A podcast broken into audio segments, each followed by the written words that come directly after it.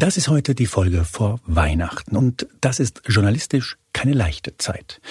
Worüber redet man kurz vor Weihnachten? Klassiker wäre zum Beispiel ein Jahresrückblick 2023. Der würde dann vermutlich mit Prinz Harrys königlich schmutziger Wäsche anfangen und womöglich mit Shirin Davids Levitenlesen Richtung Thomas Gottschalk enden.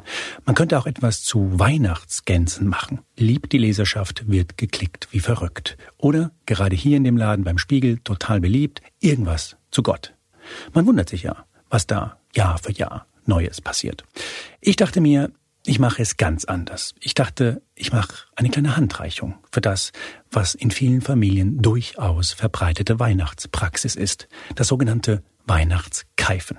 Das ist der Moment, in dem der sehr peinliche Anti-Vogue-Onkel, nicht selten aber auch die genauso peinliche Gender-Studies-Enkelin, etwas monströs Dummes sagen und sich ein großer, fetter Weihnachtsstreit entwickelt. Und wer diesen Streit richtig einordnen möchte, der ist heute hier genau richtig. Thank you. Hier ist Moreno Plus Eins, der Interview-Podcast des Spiegel. Mein Name ist Juan Moreno und das ist mein aufrichtiger Versuch, keinen Laber-Podcast zu machen. Bei mir ist heute ein fantastischer Soziologe, nämlich Steffen Mau. Er lehrt in Berlin und hat kürzlich ein grandioses Buch vorgelegt, das ich seitdem ständig zitiere. Es heißt Triggerpunkte. Sehr vereinfacht ausgedrückt steht darin, das Gefühl, dass die Gesellschaft sich in den letzten 30 Jahren enorm polarisiert hat. Dieses Gefühl ist nicht ganz richtig. Gendersternchen, Lastenräder und Klimakleber bringen einen zur Weißglut. Gespalten ist die Gesellschaft deshalb noch lange nicht. Denn wir sind viel näher beieinander, als viele denken. Eine, wie ich finde, nicht ganz unwichtige Einsicht, gerade wenn beim Familienfest mal wieder die Fetzen fliegen. Meine erste Frage an Mao war, was eigentlich der Auslöser war für das Buch. Hatte er etwa auch das Gefühl, wie viele andere, dass sich Deutschland immer weiter polarisiert?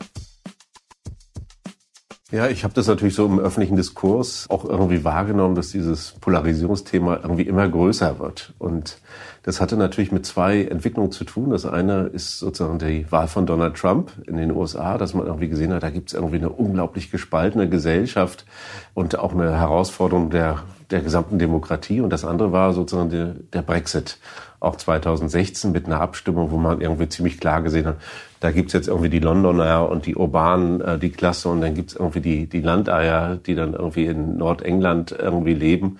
Und äh, dann gab's immer mehr diesen Diskurs, ja, wir steuern eigentlich auf ähnliche Spaltungsverhältnisse äh, zu.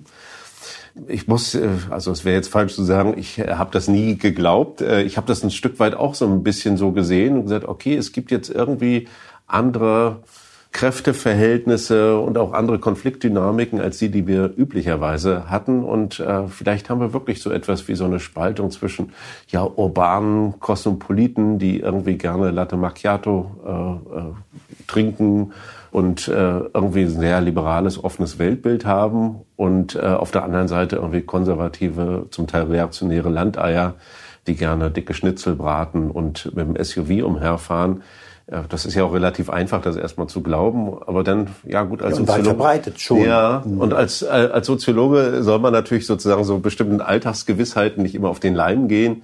Und dann habe ich äh, angefangen, mir das mal so ein bisschen anzugucken, auch mit äh, Kollegen. Und dann haben wir festgestellt, so viel sehen wir eigentlich gar nicht. Was äh, heißt denn angeguckt? Wie macht man sowas? Ja, wie äh, klar, ich meine, wir sind ja als Wissenschaftler, wir arbeiten ja irgendwie auch mit einer Datengrundlage. Ne? Also das ist jetzt nicht Introspektion äh, oder ich wache morgens auf und sehe die Welt ganz anders, sondern das ist schon der Versuch, irgendwie äh, zu rekonstruieren, was da passiert. Und dann gibt es Befragungsdaten, sogenannte, oder Surveys, so und dann kann man eben gucken, was haben Leute für Einstellungen zu wichtigen gesellschaftspolitischen Fragen, äh, zu Migration, zu sexueller Diversität. Früher und heute. Äh, ja, zu, zu Klima. Und wie hat sich das eigentlich über die letzten 30, 40 oder 50 Jahre entwickelt? Und da würde man jetzt denken, okay, da gibt es jetzt große Gruppen, äh, die auseinanderdriften äh, und äh, dann die einen wollen das eine, die anderen wollen genau das Gegenteil. Und der Spalt zwischen beiden wird immer größer. Ich habe dann so dieses Bild äh, gehabt von der Dromedar und der Kamelgesellschaft, äh, wo man sich vielleicht diese Rückensilhouette der Tiere angucken kann.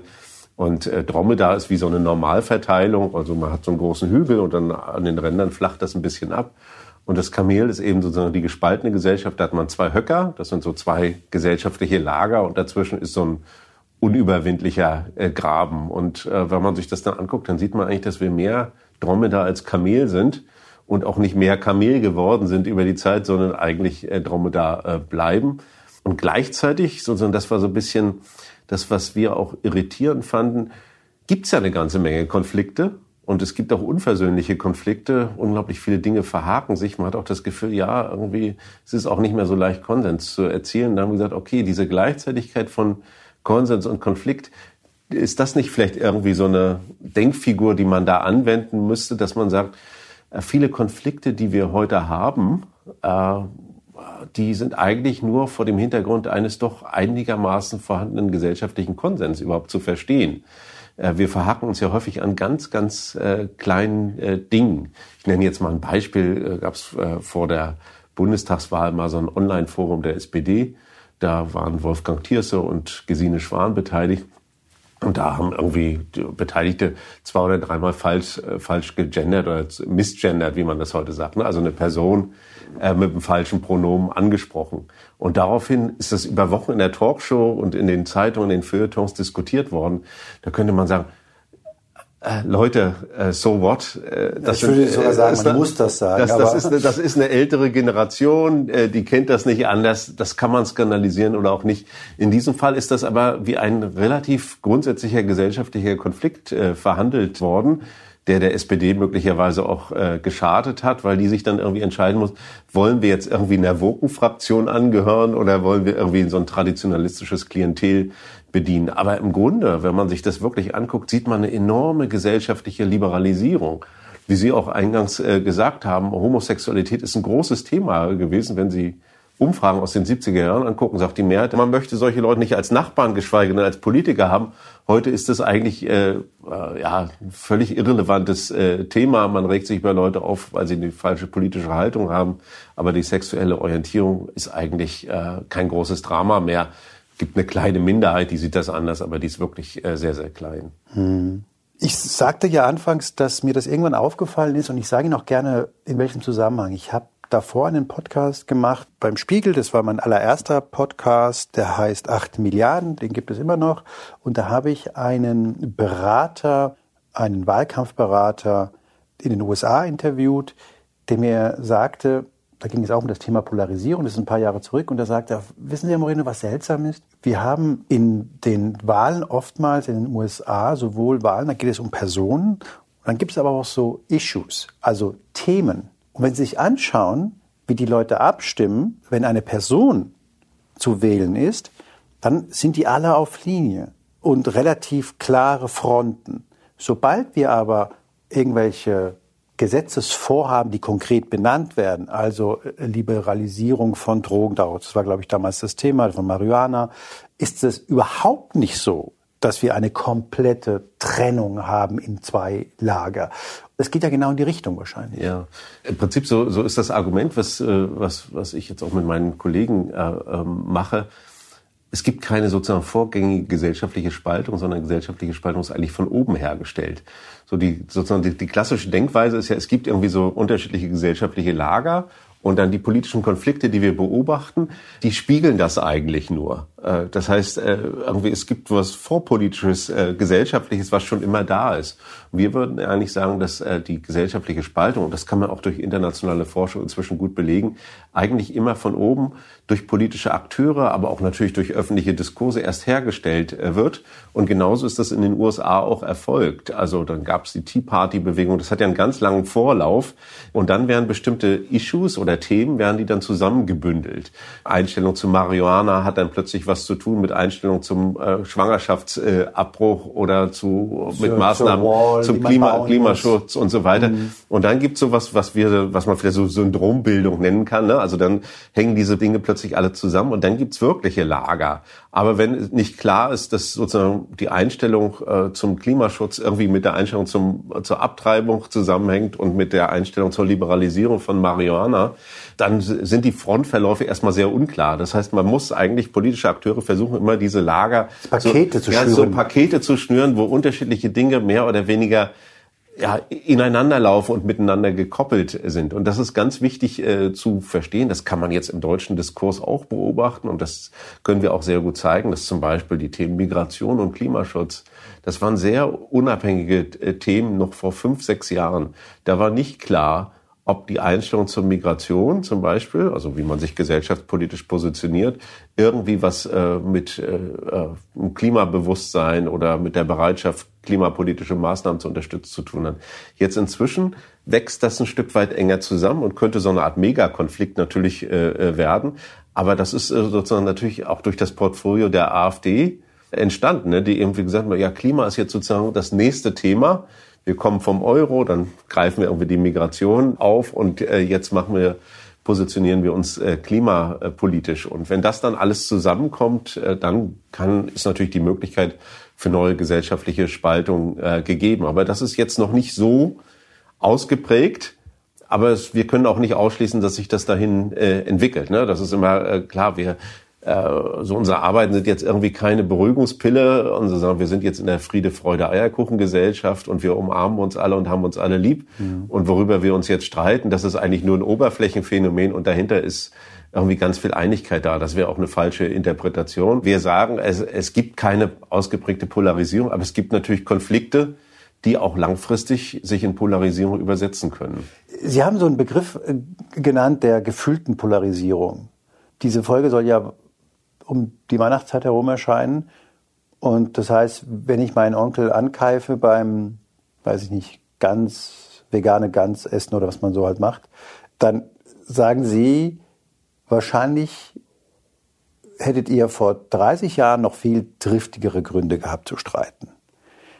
Oder viel härtere tatsächliche Unterschiede zwischen euch gehabt. Die Wahrscheinlichkeit ist relativ groß, dass der Onkel, den man jetzt irgendwie nicht mag und mit dem man sich streitet, dass der eigentlich in vielen Dingen einem relativ nahe ist und man das gewissermaßen im Diskurs auch immer mit bedenken sollte, dass wir uns über kleinere Dinge aufregen als vielleicht früher oder weniger substanzielle Dinge. Ja. Ist das mehr oder weniger richtig ja. interpretiert? Ich muss aber immer so ein bisschen so, eine, äh, so, ein, so einen Vorsichtssatz davor schieben, indem ich eben sage, es gibt natürlich irgendwie äh, entwickelt eine Stärkung auch äh, sozusagen rechter Akteure. Es gibt mhm. äh, große Teile der Bevölkerung, die sich vorstellen können, eben die AfD zu wählen und so weiter.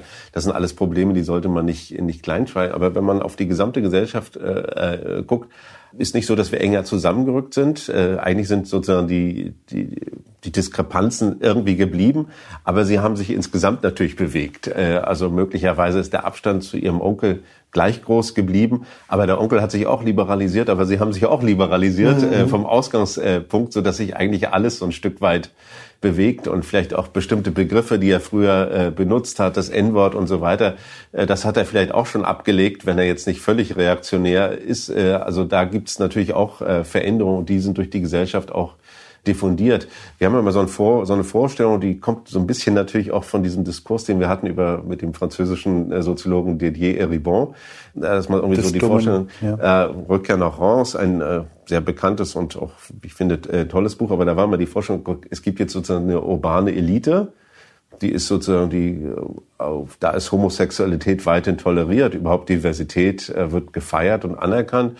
Und dann gibt es sozusagen in Reims dann in seinem Falle sozusagen Leute, die früher kommunistisch gewählt haben und jetzt plötzlich zum Front National übergehen und da letzten Endes äh, Dinge äh, ausleben, die vorher schon da waren, nämlich irgendwie äh, Chauvinismus, äh, Migrationsfeindlichkeit, intolerante Haltung gegenüber Homosexuellen. Und wenn wir jetzt sozusagen auf die deutsche Gesellschaft gucken, dann könnte man eigentlich sagen, möglicherweise stimmte das für die 70er und vielleicht auch noch für die 80er Jahre. Aber inzwischen sind bestimmte sozusagen liberale Momente durch die gesamte Gesellschaftsstruktur hindurch diffundiert. Ja, äh, die Akzeptanz von, von Homosexualität insgesamt ist eigentlich eine Sache, die ist gesellschaftlich durch. Die äh, Frage Ehe für alle ist gesellschaftlich durch. Das hat die Politik nur nachvollzogen. Da waren auch schon Mehrheiten der Anhänger von CDU, CSU letzten Endes dafür und haben gesagt, das ist doch in Ordnung. Wo ist das Problem? Adoptionsrecht für homosexuelle äh, Paare das ist gesellschaftlich durch, das ist kein großes Streitthema mehr. Und da sieht man einfach, dass äh, mehr Liberalisierung stattgefunden hat, als wir manchmal, hm. als wir manchmal glauben. Das heißt nicht, dass alles gut wird und so nee, weiter. Ich, ich, ich frage mich eher, also ich, ich glaube schon, dass Sie da total recht haben. Ich frage mich nur, Sie, Sie lehren Soziologie in Berlin. Das ist jetzt keine als ultrakonservativ bekannte äh, Städte, um das mal so zu sagen. Und wenn Sie da den jungen Studenten, den jungen Studentinnen sagen, das, was Sie mir gerade gesagt haben, das Thema ist durch. Ich könnte mir vorstellen, die kriegen Schnappatmung, wenn die das hören. Gerade wenn sie LGBTQ-aktivistisch unterwegs sind. Aber das hilft ja den jungen Leuten auch nicht, dass sie, äh, wenn man ihnen sagt, du jammer nicht, äh, früher im Krieg, sage ich, der war viel schlimmer, da war kalt. Ja, natürlich. Das heißt auch nicht, dass die Konflikte irrelevant sind. Ne? Mhm. Also äh, heute geht's eben eher um äh, ja, sexuelle Selbstbestimmung oder Selbstbestimmungsgesetz, äh, mhm. äh, um, um Transpersonen. Und es gibt ja auch viel Hassgewalt äh, und Hasskriminalität gegenüber äh, solchen äh, äh, auch weiterhin marginalisierten äh, Gruppen. Aber selbst das, wir haben auch zum Beispiel gefragt, ja, äh, sollten äh, Transpersonen als normal anerkannt werden, sagen selbst in der Arbeiterschicht die allermeisten Leute, ja, äh, ganz klar die Frage, also wo, wo gibt es eigentlich Unterschiede und wo sind die Konflikte, die drehen sich gar nicht darum, ob jemand eine bestimmte Lebensform hat, eine sexuelle Orientierung oder Identität hat, sondern eher darum, wie sowas im öffentlichen Raum verhandelt wird. Und da sehen wir, also es gibt so eine Unterscheidung zwischen, die wir auch machen und die kommt von einem Kollegen von mir, Rainer Forsten, Philosoph, der sagt, es gibt sowas wie Erlaubnistoleranz. Also es ist eine Mehrheitsgesellschaft, sagt, jeder kann nach seiner Fasson glücklich werden das äh, geht mich eigentlich nichts an. Das ist eigentlich die Toleranz, die gesellschaftlich durchgesetzt ist. Und dann gibt es eine weitergehende Respekt- oder Wertschätzungstoleranz, könnte man das nennen. Das ist, wenn man sagt, okay, äh, die anderen Gruppen haben äh, das Recht auf rechtmäßiges Anderssein. Das heißt, die können eigentlich mitdefinieren, wie über bestimmte Lebensweisen gedacht wird. Und äh, das bezieht sich auch zum Beispiel Ach, auf... Wie alle darüber denken. Ja, sollen. wie alle darüber denken. Mhm. Äh, und solche Diskurse wie Diversität, Gay Pride, äh, die Regenbogenfahne, auch die Politisierung von Fragen ja, von Sexualität oder, oder Identität, da sind zum Beispiel einfachere Schichten zurückhaltender die sagen, äh, äh, alles in Ordnung. Und das haben wir, wir machen ja auch dann so Fokusgruppendiskussionen, wo die Leute zusammensitzen. Und da gibt es die Leute, die sagen, also ich bin tolerant, ich habe Kollegen, wo ist das Problem? Äh, da braucht sich doch niemand drüber aufzuregen. Wir leben ja im Jahr 2023. Und dann kommt man irgendwie auf so ein, äh, so ein Thema. Und dann geht Leuten plötzlich total die Hutschnur hoch. Wenn man ihnen sagt, bitte benutze aber in dem Zusammenhang die und die Worte. Ja, die, das Worte, und das, den, den und den Begriff. Oder wenn äh, man zum Beispiel sagt, es muss, äh, müssen äh, bestimmte Formen der Diskriminierung nochmal zusätzlich thematisiert werden. Wir haben immer so ein Beispiel. Äh, da kann man schon garantiert äh, davon ausgehen, dass so eine Gruppe von acht bis zehn Leuten da irgendwie mindestens die Hälfte sich ziemlich aufregt. Das ist, äh, wenn man sagt, in Berliner Schwimmbädern soll es am Freitagnachmittag spezielle Schwimmzeiten für Transpersonen geben. Da gibt's ganz viele Leute, die sich echauffieren und die sich dann vorstellen, da gibt's ja nur zwei Leute, die da hinkommen und das ganze Becken für sich alleine haben und sie selber, ob sie jetzt schwimmen oder nicht, aber sie imaginieren das, müssten da irgendwie mit 80 Leuten in einer Bahn sich drängeln. Aber warum genau? Ja, weil da, da wird, da wird, da wird ich, ich, ich kann dem Argument ein bisschen folgen, Ja, da wird ein bisschen so ein Ungerechtigkeitsempfinden ja, ja. Äh, mobilisiert. Die weitergehenden Forderungen, ja. die setzen immer darauf, dass auch bestimmte Vulnerabilitäten oder bestimmte auch Nachteilslagen nochmal speziell kompensiert und ausgeglichen werden. Und äh, von der anderen Seite ist das dann vor, ja, das sind jetzt Sonderrechte, äh, sondern es ist eher die Erwartung, dass diese Leute sich sozusagen in das Normalverhältnis oder in die Normalstrukturen irgendwie eingliedern, dass die eingemeindet werden. Und dann ist es eigentlich unpolitisch und unproblematisch. Aber sobald es dann so stark politisiert wird, gibt es eben Vorbehalte. Und Darum dreht sich eigentlich der Konflikt. Das geht nicht, der Konflikt dreht sich nicht darum, ob Transpersonen irgendwie ein Existenzrecht haben oder irgendwie anerkannt werden sollen, sondern es geht wirklich darum, wie, äh, wie die Gesellschaft das eigentlich verarbeitet und welchen Status die äh, mhm. bekommen. Und äh, immer wenn es eben so weitergehende Forderungen gibt, irgendwie äh, Transrechte, äh, und dann haben Leute häufig irgendwie das Gefühl, das sind jetzt irgendwie Spezialrechte, die für, nur für diese Gruppen erfunden werden. Und das lehnt dann ein Teil der Bevölkerung, nicht alle natürlich, aber ein mhm. Teil ab oder ist skeptisch. Ja, ja, ja. Ich habe irgendwann es aufgeschnappt. Ich weiß ehrlich gesagt nicht mal wo. Ich glaube, es wurde genannt Tocqueville-Paradoxon. Mhm. Und sehr, sehr einfach habe ich mir das so gemerkt. Vielleicht ist es auch falsch. Sie wissen das vermutlich besser. Je seltener jemand schlecht behandelt wird, desto mehr regt er sich auf, wenn es ihm dann doch passiert. Gemeint ist, dass viele Menschen denken, wir haben doch diese Fortschritte schon gemacht. Ich weiß ja, wie es war. Guck doch mal, wie weit wir gekommen sind. Und dann, und das, was einem entgegenhalt, ist, ihr seid Rassisten, es funktioniert noch nicht, ihr seid noch nicht weit genug. Also ich verstehe Sie, dass genau in dem Moment vielleicht hat die Reibung und die Spannung entsteht, ja. in so einer falschen Wahrnehmung des bereits Erreichten. Ja, es sind eben zwei unterschiedliche Perspektiven, die aufeinander treffen. Äh, und äh, ich bin ja als Soziologe nicht dafür dazu entscheiden, wer jetzt äh, davon recht, recht hat, ne? sondern ja. ich versuche die Situation mhm. äh, und die soziale Lage letztendlich äh, zu analysieren. Aber mit diesem Tocqueville-Paradox, das hat er so in seinem Buch äh, Demokratie in Amerika äh, entwickelt, und da hat er irgendwie äh, festgestellt, okay, da, das ist erstmal eine Gesellschaft, er kam ja aus einer europäischen Gesellschaft, also wo es noch äh, ein feudalistisches äh, Standessystem gab und kam dahin, dass die Leute erstmal so als Gleiche auftreten, ne? dass man eben nicht diese starke Aristokratie hat und so weiter. Und dann hat er eben gesehen, okay, wenn erstmal diese Gleichheitsnorm durchgesetzt ist, dann wären Leute viel, viel sensibler gegenüber sozusagen Restungleichheiten. Äh, dann reagieren sie da irgendwie viel stärker äh, darauf. Und das kann man überall sehen. Äh, letztendlich ist das auch so ein Argument, was Aladin El Mafalani genau, in Bezug ich wollte gerade sagen, Migranten und Migranten gemacht hat. Ne? Also solange diese Gruppen irgendwie statusmäßig irgendwie äh, niedriger eingestuft werden können oder marginalisiert sind oder auch keine Stimme haben, solange bleibt es irgendwie sozial akzeptiert. Wenn Mutti immer am Herd bleiben muss und die äh, innerfamiliale Arbeitsteilung so organisiert ist, äh, dann hat man, kann man das nicht so ohne weiteres politisieren. Dann gibt es vielleicht ein stilles Leiden, aber es gibt keine öffentliche Auseinandersetzung. Erst in dem Moment, wo wir sagen, die Geschlechter sollen gleich behandelt werden. Gender Pay Gap ist nicht zu akzeptieren. Äh, erst dann kann das sozusagen irgendwie zum Teil einer öffentlichen Auseinandersetzung werden. Also solange die Hackordnung so ist, wie sie eigentlich ist, äh, gibt es eigentlich kein Thema. Und das heißt, man muss eigentlich diese Auseinandersetzung immer vor dem Hintergrund einer gesellschaftlich durchgesetzten doch Norm einer relativen mhm. Gleichheit, vielleicht keiner absoluten, aber zumindest einer Gleichbehandlung äh, und auch der Akzeptanz zum Beispiel von Diversität verstehen.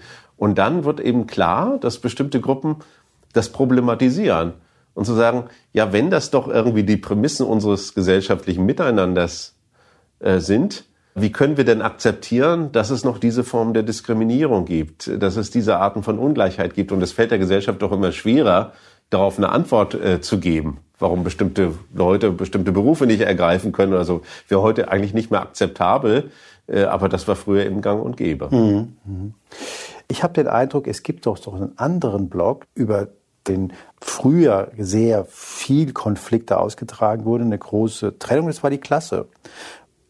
Wir haben ja in vielen Bereichen eine Annäherung, eine soziale Angleichung von Rechten aber ich finde, auf dem Gebiet der Klasse haben wir nach vielen, vielen Jahren eines, wie man so sagt, neoliberalen Narrativs ja durchaus extreme Spaltungen.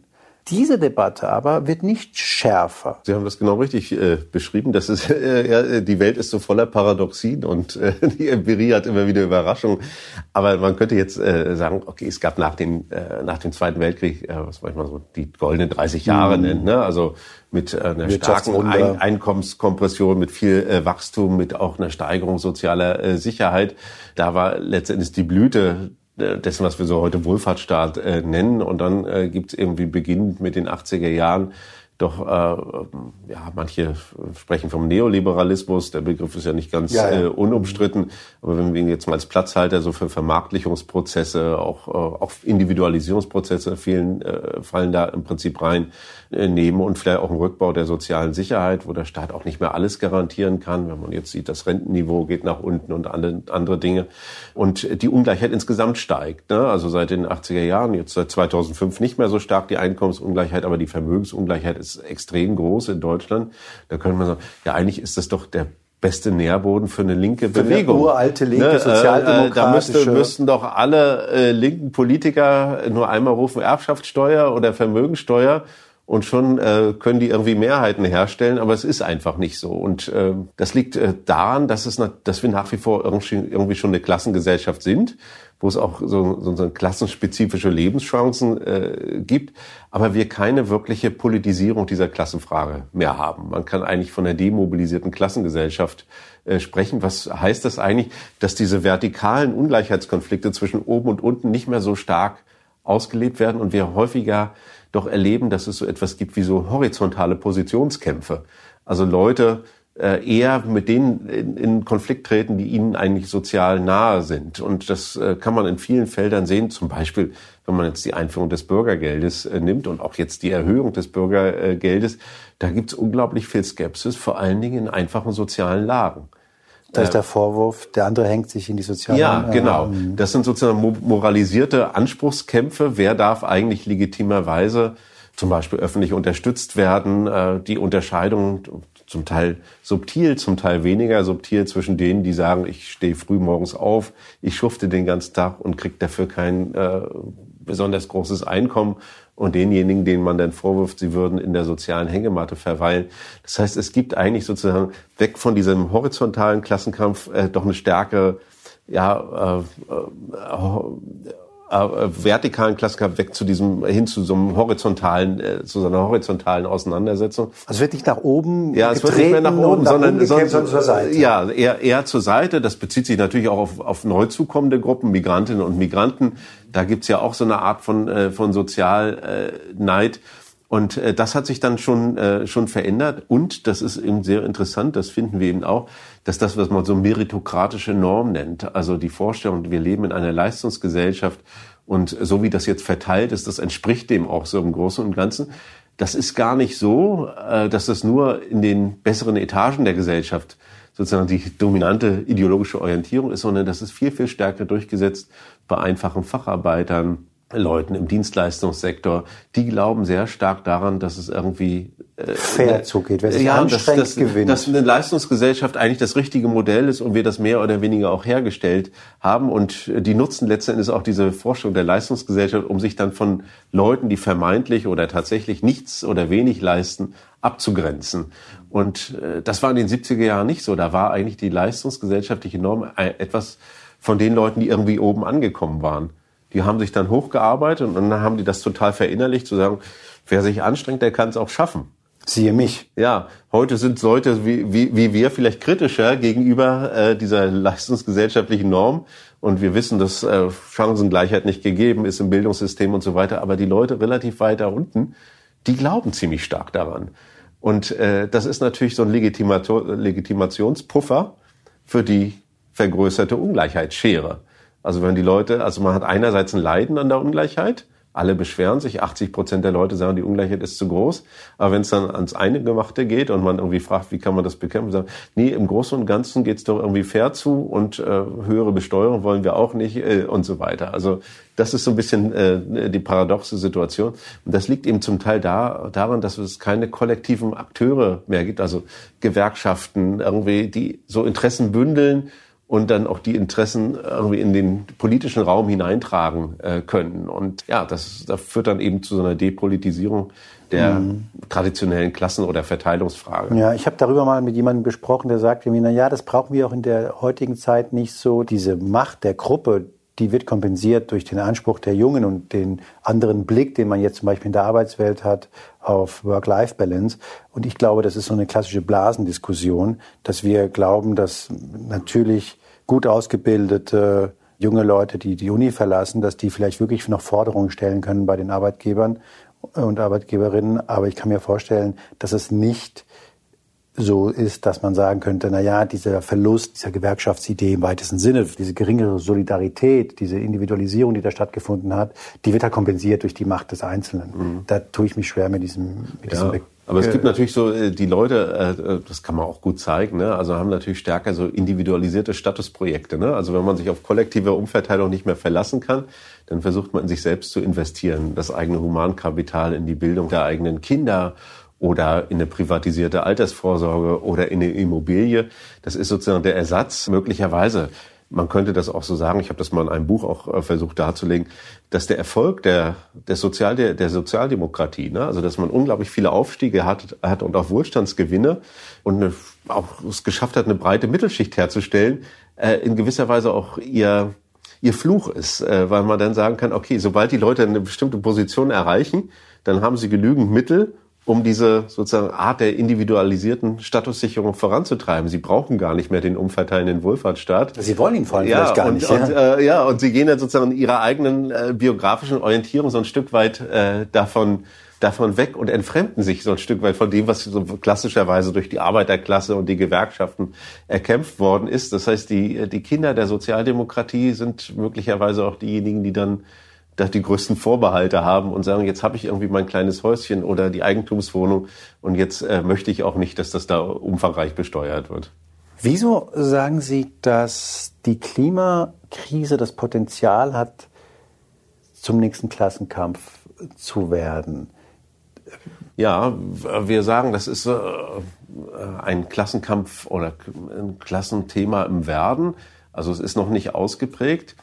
Wenn ich jetzt mal sozusagen die Klimakrise ein bisschen aufdröseln würde, dann würde ich sagen, okay, wie kann man eigentlich äh, die Klassenfrage da verorten? Das eine ist, es gibt eine ungleiche Verursachung des menschgemachten Klimawandels. Wir wissen, dass die obere Mittelschicht oder die Oberschicht ein Vielfaches höheren äh, CO2-Fußabdruck ja, haben. Viel, viel mehr. Äh, die unteren 20, 30 Prozent der Einkommensbezieher, die erreichen eigentlich die Pariser Klimaziele äh, schon Locker, längst, ja, ja. weil die unter fünf Tonnen äh, pro Kopf liegen oder sind zumindest auf dem äh, Weg dahin. Dann haben wir eine ungleiche Betroffenheit vom Klimawandel. Leute mit vielen Einkommen können sich besser schützen, können energetisch sanieren, sich Klimaanlagen einbauen und so weiter, arbeiten häufig auch gar nicht im Freien, sondern in äh, ja, gut äh, abgeschirmten äh, Büros mit schönen elektrischen Jalousien etc. Aber das ist, äh, ist bislang bei den Leuten noch gar nicht so auf dem Schirm. Diese, das wird auch noch nicht politisiert. Was aber politisiert wird, äh, sind die, äh, die, ist die Verteilung der Kosten der sozial-ökologischen äh, Transformation. Da gibt es eine relativ starke sozusagen Unterscheidung zwischen unterschiedlichen Klassen, nehme ich jetzt mal sozusagen als, als Annäherung für, für unterschiedliche Statusgruppen. Und da kann man eben sehr deutlich sehen, dass es so etwas gibt, was wir die Ökologie der Mittelklasse nennen und eine Ökologie der Arbeiterklasse. Das sind erstmal ein bisschen überraschende Begriffe und diese beiden Ökologien, die unterscheiden sich fundamental. Wie denkt die Mittelschicht die akademische Mittelschicht, muss ich dazu sagen, wie denkt die über den Klimawandel? Die denkt, ich muss genug Wissen haben. Das ist sozusagen ein kognitives Problem. Irgendwie äh, die Wissenschaft sagt uns bestimmte Dinge und dann muss ich mein Verhalten darauf einstellen. Das ist vor allen Dingen äh, die Umstellung des Konsums und der Lebensweise. Ich muss mir dann ein E-Auto kaufen. Ich muss irgendwie im Ökoladen einkaufen gehen und äh, irgendwie meinen gesamten Lebensstil irgendwie nachhaltiger äh, machen. Das führt natürlich nicht dazu, äh, dass sie äh, dann auf das Niveau des CO2-Ausstoßes der unteren Schichten kommen. Aber in der subjektiven Wahrnehmung haben sie schon mal ganz viel getan und sind auch letztendlich Man schläft so viel besser. leuchtende ja. Vorbilder äh, für, für alle anderen. Mhm. Und äh, dann gibt es natürlich eine Form auch, was man moralische Distinktion oder ökologische Distinktion nennen kann. Also sie haben diesen Lebensstil, tragen den auch nach außen und äh, sind natürlich auch in der äh, gesamtgesellschaftlichen Wertschätzung irgendwie ziemlich weit oben und können dann vielleicht auf die fleischessenden und äh, Benziner fahrenden unteren Klassen äh, äh runterblicken. Das ist natürlich auch eine Art von Konflikt darüber, wer sich eigentlich irgendwie moralisch veredeln kann und äh, wem diese Zugänge versperrt sind. Die Ökologie der, der Arbeiterklasse, die zeichnet sich letzten Endes dadurch aus, dass die Leute von vornherein eigentlich Begriffe des Sozialen und, und Ökonomischen mit in diesen Diskurs reinbringen. Sie sagen nicht, äh, der Klimawandel interessiert mich nicht oder den gibt's gar nicht, also sind keine Klimaleugner oder Skeptiker, sondern die sagen, kann ich mir das überhaupt leisten? Die machen äh, sozusagen, die setzen das, äh, die ökonomisieren die, das, die ja. Risiken des Endes der Welt äh, mit äh, sozusagen ihren ökonomischen Möglichkeiten am Ende des Monats in ein äh, Verhältnis. Und die sind bereit mitzumachen, wenn sie irgendwie das Gefühl haben, sie sind nicht am Ende diejenigen, die über Gebühr davon äh, belastet werden. Also da ist die Frage, wie gestaltet man das gerecht? Äh, die Frage der, der Fairness, äh, aber auch natürlich die Frage überhaupt der Sicherung der, der ökonomischen Lebensverhältnisse. Das ist ganz, ganz zentral. Und wenn wir jetzt sozusagen Reformprojekte machen, dann muss man natürlich darüber nachdenken, wie schafft man es eigentlich, diese beiden Ökologien irgendwie zusammenzubringen und nicht zu glauben, das wird ja häufig irgendwie gesagt, ja, man muss jetzt äh, nochmal eine Informationskampagne über äh, den menschengemachten Klimawandel und die Erderwärmung und das Abschmelzen der Polkappen machen und dann kann man alle überzeugen. Und da würde ich sagen, das ist da völlig der falsche Weg. Die Leute wissen das alle, sind auch weitgehend davon überzeugt, aber sie sind skeptisch, ob sie in der anstehenden Transformation nicht am Ende als die Verlierer rausgehen werden. Und das finde ich so da, interessant. Dafür brauchen sie irgendwie eine Art von Zusicherung oder ein politisches Projekt oder eine Gerechtigkeitsformel, die ihnen äh, mehr Vertrauen in die politischen Prozesse äh, äh, geben. Hier in diesem Podcast, genau in diesem Zimmer saß Herr von Hirschhausen, der seine Bühnenkarriere aufgegeben hat, um sich der Kommunikation der Klimakrise zu widmen, was ich für ein sehr hehres Ziel halte. Und das Gespräch hatte eine gewisse Unwucht, weil ich immer wieder wissen wollte, haben wir ein Kommunikationsproblem? Also ist es wirklich so, dass wir den Kampf gegen die Klimaleugner in Deutschland führen müssen? Und, und Sie sagen tendenziell eher nicht, sondern die Leute haben das schon kapiert. Die haben schon verstanden, dass wir was tun müssen, sind zum Teil auch bereit, aber wollen halt das Kleingedruckte lesen. Ja, also es gibt auch Studien des Umweltbundesamtes, da wird man, werden Leute gefragt, gibt es irgendwie einen menschengemachten Klimawandel? Äh, ist er jetzt schon bedrohlich und so weiter. Das ist ein bisschen abgestuft, aber Leute, die das wirklich leugnen, die sind im einstelligen Prozentbereich. Ne? Die gibt es auch, aber je nach Studie sind das dann sechs, acht. Äh, es gibt auch Studien, die sagen mal zehn oder 15 Prozent. Aber es ist eine kleine äh, Gruppe, möglicherweise auch eine Gruppe von Leuten, die auch nicht zu überzeugen sind, äh, weil die Informationen sind ja alle da und damit werden wir auch jeden Tag äh, letztendlich. Ach so, so eine Trotzantwort. Ja, das ist eine Trotzantwort, ja.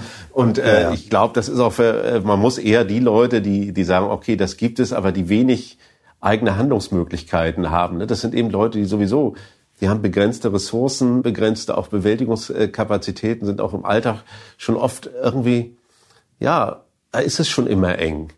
Da äh, kann man nicht einfach sagen, Gott, dann baue ich mir eine neue Heizung ein und irgendwie saniere jetzt energetisch und dann gehe ich irgendwie zur KfW oder zu einer anderen Bank und suche mir einen Kredit und so weiter.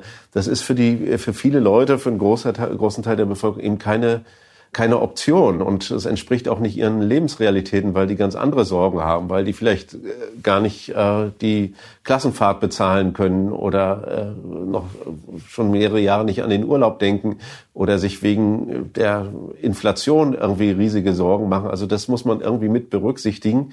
Ich glaube nicht, dass man jetzt eine Klimapolitik machen kann, die, die niemandem wehtut und die allen sagen, ja, wir kompensieren im Prinzip jeden Verlust dann würde man auch sehr konservativ letztendlich rangehen. Aber man muss irgendwie eine Veränderungsperspektive anbieten, wo es eine faire Lastenverteilung gibt. Es mhm. ist letztendlich ganz schwer zu rechtfertigen, warum jetzt, äh, ich weiß jetzt nicht, welchen äh, Fußabdruck wir haben, aber wahrscheinlich äh, ja, 15 oder ich war 20. Auslands, ich war Auslandsreporter. Okay, 20, äh, 20 Tonnen.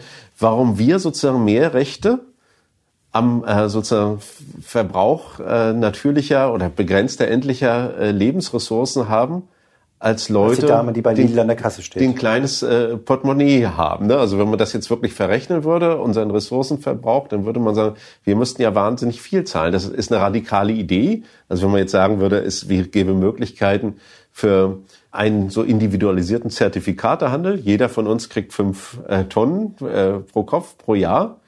Und äh, wenn wir die ausgegeben haben, dann müssen wir das kaufen. Dann könnte eben die Oma in Südbrandenburg, die vielleicht nur zwei verbraucht, weil sie im Winter nur ein Zimmer heizt und das Gemüse aus dem Garten nimmt, dann könnte die natürlich die anderen drei Tonnen zu einem horrenden Preis verkaufen. Das wäre natürlich eine, eine enorme Umverteilung und äh, sozusagen über so einen Weg also das wäre eine, eine radikale ja, ja. Idee, ist das mhm. natürlich, ne? Und äh, äh, wahrscheinlich auch unrealistisch. Aber als Denkfigur finde ich das interessant, weil es wirklich diese Frage der Klassenspezifik auf eine andere Art und Weise nochmal aufruft. Ne? Dann diskutieren wir nicht mehr äh, über äh, Lastenräder oder Veggie Day oder sowas, sondern wir diskutieren dann wirklich übers, übers Eingemachte.